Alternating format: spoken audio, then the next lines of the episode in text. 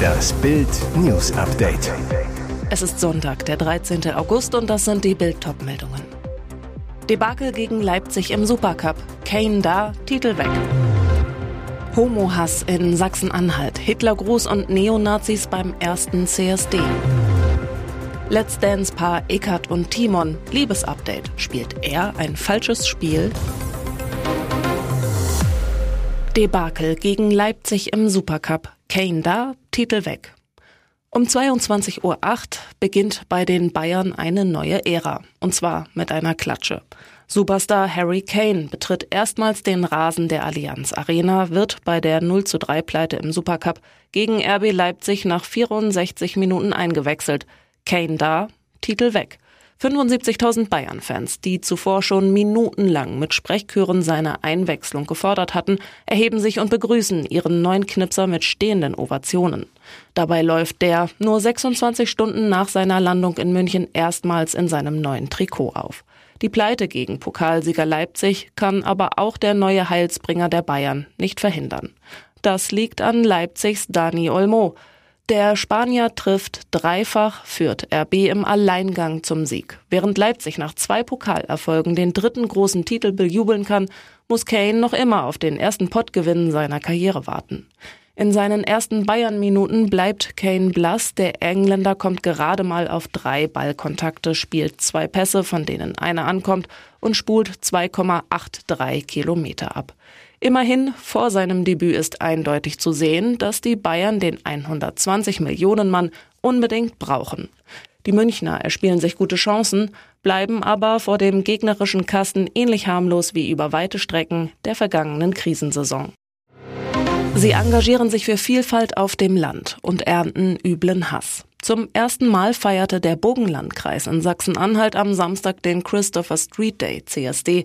Für die Teilnehmer erforderte das Zeichen für eine offene Gesellschaft Mut, denn Neonazis bedrohten die Veranstaltung. Eine Gruppe von Rechtsextremen tauchte in der Innenstadt von Weißenfels auf und provozierte Teilnehmer des CSD. Dabei sollen auch Gegenstände geworfen worden sein. Personen wurden nicht verletzt, so die Polizei.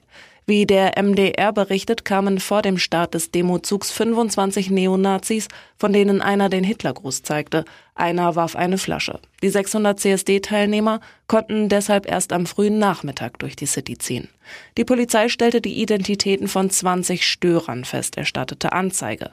Außerdem wurde eine Anzeige wegen des Verwendens von Kennzeichen verfassungswidriger Organisationen geschrieben.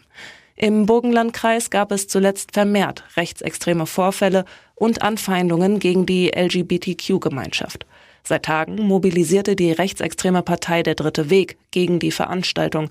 Sowohl in sozialen Medien als auch auf Flugblättern wurde mit homofeindlichen Aussagen Stimmung gegen den CSD gemacht. In Naumburg, nur wenige Kilometer von Weißenfels entfernt, kam es erst vor drei Wochen zu einer homophoben Aktion. Schüler der Albert-Schweitzer Sekundarschule hatten während einer Projektarbeit eine Treppe mit Regenbogenfarben bemalt. Durch die bunten Stufen wollten sie zeigen, dass der Mensch unabhängig von Geschlecht und sexueller Orientierung zählt. Mutmaßliche Rechtsextreme übermalten die Treppe in den Farben des Deutschen Reiches. Let's Dance-Paar Eckart und Timon. Liebesupdate. Spielt er ein falsches Spiel? Wie läuft es eigentlich bei Let's Dance Eckart und ihrem Timon? Immerhin kursieren Fanspekulationen über eine mögliche Trennung, die Eckart anhand kryptischer Bemerkungen auf Instagram zu befeuern scheint. Kriselt es also gerade stark beim Tanztraumpaar? Aus dem Umfeld von Tänzerin Ekaterina Leonova erfährt Bild, Eckert und Timon Krause sind nach wie vor ein Liebespaar. Der Mentalist hat seine Freundin nur darum nicht nach Russland begleitet, weil die Einreise für einen Deutschen aktuell nicht einfach ist. Eckert, gebürtige Russin, fuhr im Auto mit Freunden in ihre Heimat, besuchte ihre Mama und sorgte bei ihren Fans für Aufruhr, weil sie von einer mysteriösen Hochzeitsklausel berichtete. Jetzt am Wochenende kehrt Eckert nach Bildinfos angeblich zurück nach Deutschland. Der Wirbel um angeblichen Stress mit Timon könnte, so erfährt Bild, noch einen anderen Grund haben. Braucht der Ex-Let's Dance-Kandidat etwas Aufmerksamkeit? Ab September geht er auf Tour, doch der Ticketverkauf soll nicht so gut laufen wie geplant. Er sei auch nur zu Let's Dance gegangen, um bekannter zu werden. Und siehe da, durch die Liaison mit Eckert war er schnell in aller Munde. Nicht zum ersten Mal steht die Frage im Raum, ob Krause ein falsches Spiel spielt, während Eckert nach Bildinfos total verknallt in ihn sei. Sie halte ihn für intelligent, schön, inspirierend. Aus dem Umfeld der beliebten Profitänzerin heißt es allerdings, Timon sei recht unreif. Er habe zwar viele Karriereideen, suche aber noch seinen Weg im Leben und würde zudem nicht öffentlich zu seiner neuen Partnerin stehen, während Leonova die Liebe gern mehr in der Öffentlichkeit zelebrieren möchte. Eine Bildanfrage bei Krause und Leonova blieb bislang unbeantwortet.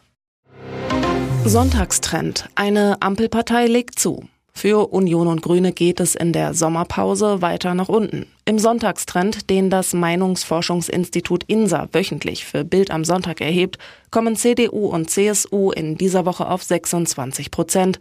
Das ist ein Prozentpunkt weniger als in der Vorwoche. Auch die Grünen verlieren einen Punkt und kommen nur noch auf 13 Prozent. Einzig die Kanzlerpartei kann zulegen. Die SPD kann als einzige Ampelpartei einen Prozentpunkt gut machen und kommt in dieser Woche auf 20 Prozent, während die FDP bei 7 Prozent bleibt. Auf 21 Prozent kommt die AfD und bleibt damit stabil im Vergleich zur Vorwoche, ebenso wie die Linke mit 5 Prozent. Die sonstigen Parteien könnten 8 Prozent der Stimmen auf sich vereinen. Und jetzt weitere wichtige Meldungen des Tages vom Bild Newsdesk. Am 8. Dezember 2022 sollte der Reichstag fallen. Etwa 1300 Waffen und Waffenteile lagen schon bereit. Als Kriegsbeginn war der 8. Dezember 2022 terminiert. An diesem Tag sollten angeblich 4.000 bis 5.000 Verschwörer eine Warnsystemmeldung aufs Handy bekommen und den Umsturz in Deutschland starten. Doch 24 Stunden vor dem Tag X rückten 3000 Polizisten im ganzen Bundesgebiet zur größten Razzia in der deutschen Geschichte aus und nahmen den harten Kern der mutmaßlichen Reichsbürger-Putschisten um Heinrich VIII. Prinz Reuß fest. Acht Monate nach der Festnahme von 25 Beschuldigten offenbaren nun Beschlüsse des Bundesgerichtshofs zur Haftfortdauer von 22 Verdächtigen, wie gefährlich konkret die Umsturzpläne tatsächlich waren. 273 Schusswaffen, 259 Hieb- und Stichwaffen, 44.000 Patronen und zahlreiche Satellitentelefone wurden bei der Durchsuchung am 7. Dezember sichergestellt. Auf einer beschlagnahmten Wunschliste für den Partisanenkampf von neu zu bildenden Heimatschutzkompanien standen gepanzerte Dingo, Wiesel und GTK-Boxerfahrzeuge, Mammut mit Ladekran und Panzerspähwagen. Als Staatsoberhaupt hatte sich nach den Ermittlungen Heinrich VIII. Prinz Reuß selbst auserkoren. Den Angeklagten drohen bis zu zehn Jahre Haft. Ein Termin für den Prozess steht noch nicht fest. Dieses Drama brachte die Familie Drews an ihre emotionalen Grenzen. Am Samstagabend ist Schlagerstar Jürgen Drews mit seiner Frau Ramona im Publikum der ARD-Show Die große Strandparty 2023 zu sehen. Die gemeinsame Tochter Jolina steht auf der Bühne, die stolzen Eltern jubeln ihr zu. Die Familie wirkt glücklich, man sieht ihr nicht an, dass hinter ihnen die schlimmsten Monate liegen. Jolina Drews erklärt gegenüber Bild, meine Mama ist im Frühjahr an Krebs erkrankt, es war ein bösartiger Hauttumor. Das war ein Riesenschock für unsere ganze Familie. Wir hatten schreckliche Angst, sie zu verlieren. Bei der Operation wurde Ramona Drews der bösartige Tumor aus der Brust herausgeschnitten, doch danach musste die Familie weiter bangen, ob der Krebs gestreut hat und Metastasen vorhanden sind. Jolina und Jürgen besuchten Ramona jeden Tag in der Klinik.